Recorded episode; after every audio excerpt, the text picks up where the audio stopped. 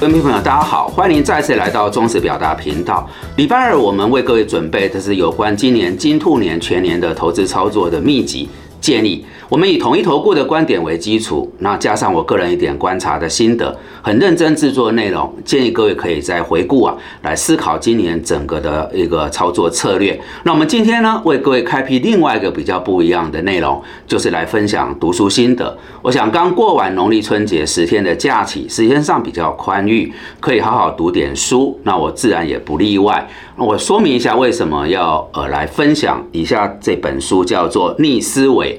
华顿商学院最具影响力的教授突破人生盲点的全局思考有两点哦。第一个就是我有一个很欣赏、尊敬的客户啊，他在资本市场赚了很多钱，他推荐了这本书好一段时间。那平常真的忙，但是终于啊有春节的一个假期，可以好好来读读哦，了解他为什么那么。一直推荐。另外就是我之前在工研院的创投公司服务过两年。那工研院各位知道集结了台湾最顶尖的科技脑袋，工研院院长刘文雄刘教授，也正好在春节假期前也推荐了这本书。所以我在这两个原因呢。就决定好好来读。那我们今天为各位谈这个主题有三个子题，第一个是思考上的四种职业心态，第二个是实验精神的精彩个案，第三个是重新思考的力量。那我试图以这本书的读书心得啊，化成我自己在资本市场的观察，大概就整理出我们今天这个影片的内容哈。那这本书其实是有大量的故事跟科学的实证。一本很扎实的著作。那结论我很快跟各位来做报告哈，因为全球的局势是变化莫测，已经很难凭借过往的经验了来应应未来的挑战。那么书里面指出说，这个时代最重要也最具影响力的事，就是要质疑自己根深蒂固的观念。好，质疑自己根深蒂固的观念。那底下讲的很好，真正的。呃，知道就是承认自己的不知道，好，真正的知道就是承认自己的不知道。那么，了解我们的一无所知，是我们在现阶段很需要的一个能力。那作者是呃这个格兰特教授哈，他指出在他学术生涯里面发现，一般人习惯用最舒服的方式来思考，不太会去质疑或是挑战自己的信念，所以就落入到坚持己见啊，自以为聪明，而往往啊会离不开这个同温层，所以要破框思考，重新来定义呃这个问题，寻找新的解决方案。但事实上，破框思考。并不是一件很容易的事，因为我们通常看到问题就会很直觉的想要解决它，被我们自己既定的框架所局限。所以在书里面，他提出了有几个特质哈，要很谦逊的思考我们过往的观点，保持怀疑来质疑我们目前的决定，还有一个。很重要，就是有好奇心，重新去想象我们未来的计划。这段话我很有感哈，因为爱因斯坦大科学家曾经说过，想象力比知识重要，所以保持对事这个事情的好奇心是一个很重要的人格特质。那这些条件具备了，才能够突破盲点。持续修正来应应未来不断变化的一个世界哈，这是书的结论。那以下我来跟各位介绍一下作者的背景，也谈一下这本书发行之后的一些得奖的记录哈。那作者亚当格兰特，他是毕业于哈佛大学，后来取得密西根大学的心理学硕士和博士。他不到三十岁啊，就成为华顿商学院最年轻的终身的一个呃教授哈。我会简介华顿商学院哈，我们当年在申请美国的 MBA 啊，大概到今天为止，华顿都是呃全美国第一名的商学院哈，我自己就没有申请到，所以这是一个很顶尖的商学院哈，能够在里面任教的，应该都是在那个领域当中最优秀的脑袋哈。那这位作者入选了商业周刊最受欢迎的教授，而且连续七年啊得到。呃，学校的顶级教授，同时也是全世界最有影响力的二十五位管理学的一个呃思想家，最佳商学院教授。好，以上是作者背景。得奖的记录很多，但是我就摆几个重量级的媒体它的评价哈。呃，《纽约时报》畅销书它排行榜是第一名，《华盛顿邮报》是年度的最佳非小说类的书籍。那我们在商学院一定看的《商业周刊》哈，《Business Week》它是年度最喜欢的二二十一本书。好，以上是就是针对美国重量级媒体对这本书的一个评价，跟各位说明。往下，我们就进入到这个书的内容哈。这个书有三大块哈。那我觉得最有价值，对我们在投资上有参照意义的是，在有关于个人那个部分。他说，个人要如何重新思考，要。有科学家的精神，区分出信心跟自傲的差别，哈，那要拥抱建设性的冲突。底下我引述作者一段话，我很喜欢，很激赏。他说：“强大领导者是跟他们的批评者交手，让自己变得更强大；软弱领导者则将批评者消音，让自己变得更微弱。”简单来讲，哈，我看完这段话，他的意思就是说，要接纳别人跟我们很不一样的观点。但各位想，这其实蛮困难的哈。特别我们过往一路走过来，有我们自己的学经历，早就形成固定的思考。好，如何能够去接受完全不一样的观点呢？哈，接着呢，我们就进入到这三个子题。呃，有关于思考有四种职业性上面的心态。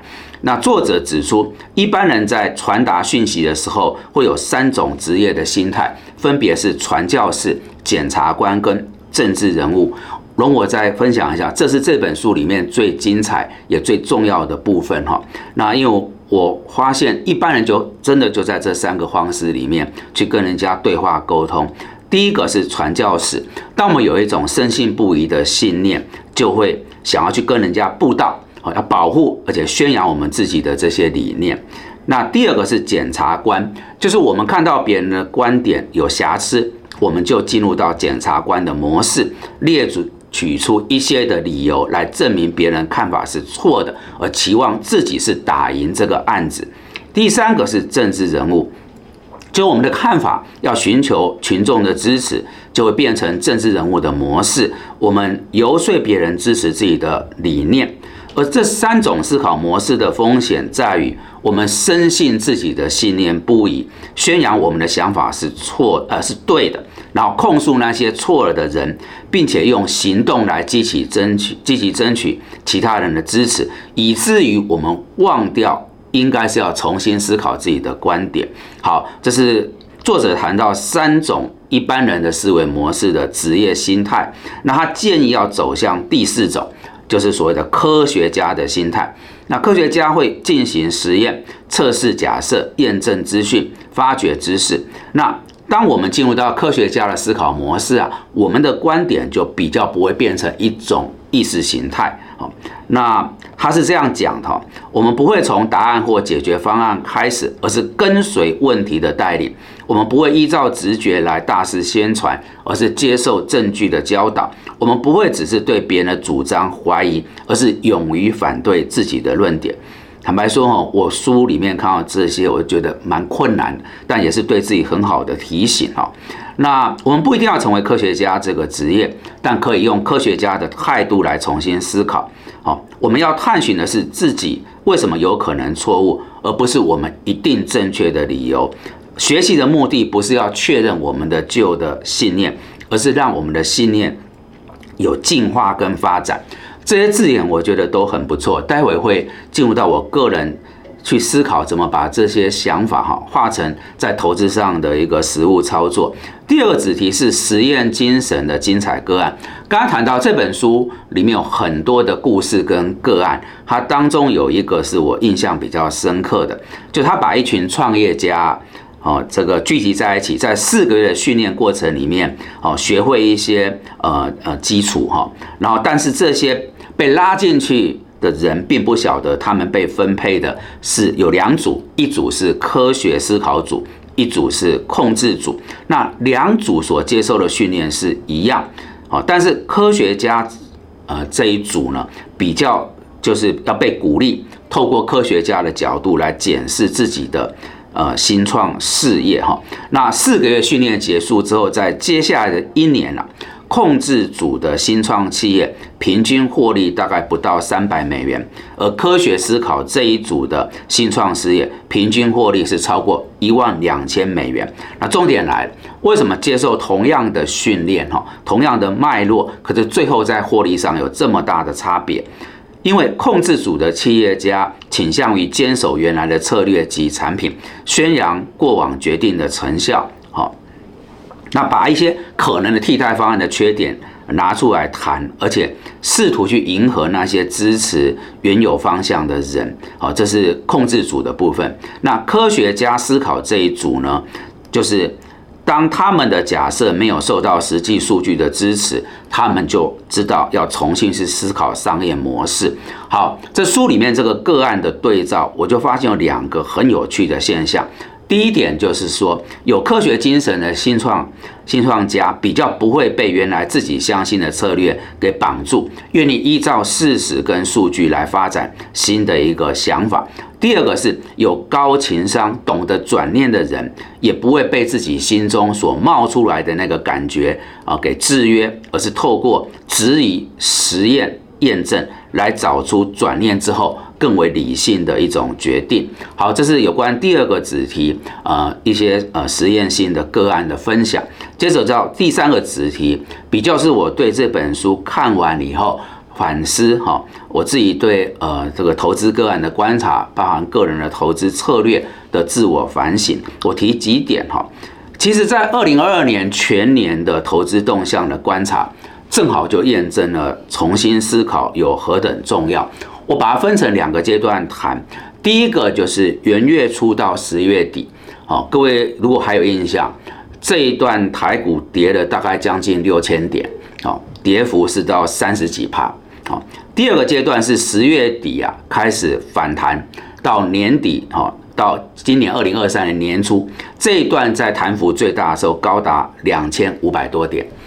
那为什么这两个阶段很值得拿来做重新思考这个理念的观察？我们先来谈第一个阶段哈，在前面那十个月台股重创将近六千点的时候，我在呃陪同客户发现，客户通常给我的一个说法就是说，反正过去的经验回档啊就是低点，然后最后的结果是收复失土，还能够再创新高。所以在那个很长的几个月里面，我们的我自己的客户哈，就是他觉得回档，他就是分批，然后他觉得会落底，最后就是会反弹。结果呢，这十个月下来，发现低还有更低，还有更低，最后回首来看哈，三个季度走下来，高达三十几趴的一个跌幅。那为什么产生这个情况？基本上就是因为从两千零九年二月以来。联总会大量印钞，那它不断的在实施 QE，所以每一次的印钞都对我们市场提供非常强的资金的底气。有这么大的资金垫在底部，自然你回档就有机会稳住，接着收复失土，再创新高。但去年为什么这套逻辑失灵了？不对了。那去年一整年啊，面对美国四十年来最严重的通膨。那联准会是暴力式升息，它一直升，一字升就代表逻辑相反了，它是把钱抽走了。那钱抽走以后，你自然底部的底气不够嘛，那就会出现低还有更低。那这个案例就告诉我们，呃，当我们被一个过去的思维框住啊，哦，你没有去应应新的情势，重新思考自己的信念。跟观点很容易，你在财富上就付出非常惨烈的代价。我个人看到是，呃，像统一证是很顶尖的券商，很多客人是相当聪明优秀的哈，但有不少投资的老手，三十年在市场叱咤风云，但在去年都是重创，好，所以就是个思维的转变，在这里看出来很重要。第二个阶段是十月底啊。它开始反弹，而这一弹弹了两千五百多点。我也先说，我个人一开始是犯错了，因为我觉得既然他一直在把钱抽走啊，流动性收敛，大概情况就不好。所以直到十月底啊，进入到第四季，我还是偏保守。未料市场开始弹，所以一开始我自己跟我所服务的客户也都是受伤，而且程度不轻。但我很快发现不对，好。因为有几档呃年初以来一直在跌的指标性的公司，它竟然稳住了，好，要么就是它跌幅收敛，代表什么？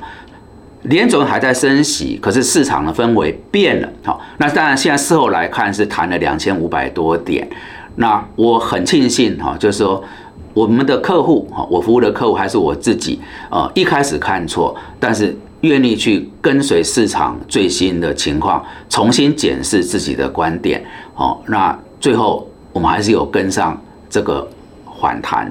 我的看法是，人不怕犯错。人怕的是犯错以后还一直坚持那个理念，那一错再错，那资本市场很残酷哈，你没有调好，最后结果就是财富上是受伤的。那我用书里面这个重新思考的理念来分享，就是针对去年两个阶段，一个是重创，再来是年底的强谈，看出来重新思考是一个很重要投资上我们要有的习惯。那往下呢，就是。呃，整个到二零二三年哈，历经了去年一整年总体经济的大幅变动，国际地缘政治的剧烈变化，开始还是一个紧张的局面。好，俄乌战争仍在影响全球，包括供应链。那中美的冲突也在持续上演，所以更应该透过书里面这个重新思考的方式，抛开我们既有的成见跟枷锁，走向更好的一种投资的思维品质。第二点就是我自己哈，呃，这从业多年，我常觉得个人的特质是意志坚定，这是很不错的。但这本书啊，让我重新去想，这个可能要重新来辩证哈。或许比较好的方式不是意志坚定，而是愿意啊，根据实际的状况改变心意，调整方向，用科学家的方式来进行思考哈。那第三个想跟各位分享，也是我做讲师多年，常跟我的学员客户来分享，就改变一个人的观念，可能是全世界最困难的事哈。改变一个人观念是全世界最困难的事，所以应该有开放的心态去思考未来。那作者在书里面提了一段蛮有意思的话，他说啊，我们在去年感兴趣的事，今年我们可能就会觉得无聊。昨天让我们困惑的事，明天可能就变得刺激了。所以呢，热情不是靠发现，而是培养出来的哈。最后，作者提了一个蛮呃务实的建议，他说要有一个叫安排人生检查，就是说每年要一到两次对人生生命进度的一个评估。我觉得这个观念应该也要。呃，反馈到我们投资的质押，就是透过定期的回头检查，来检证自己过去的信念跟思维是否有应应现况。那持续的修正，以应应不断变化的一个世界环境哈。这大概是我们今天为各位所准备的内容，就是有关阅读心得的分享哈。那我个人的观察就是，我们怎么想事情。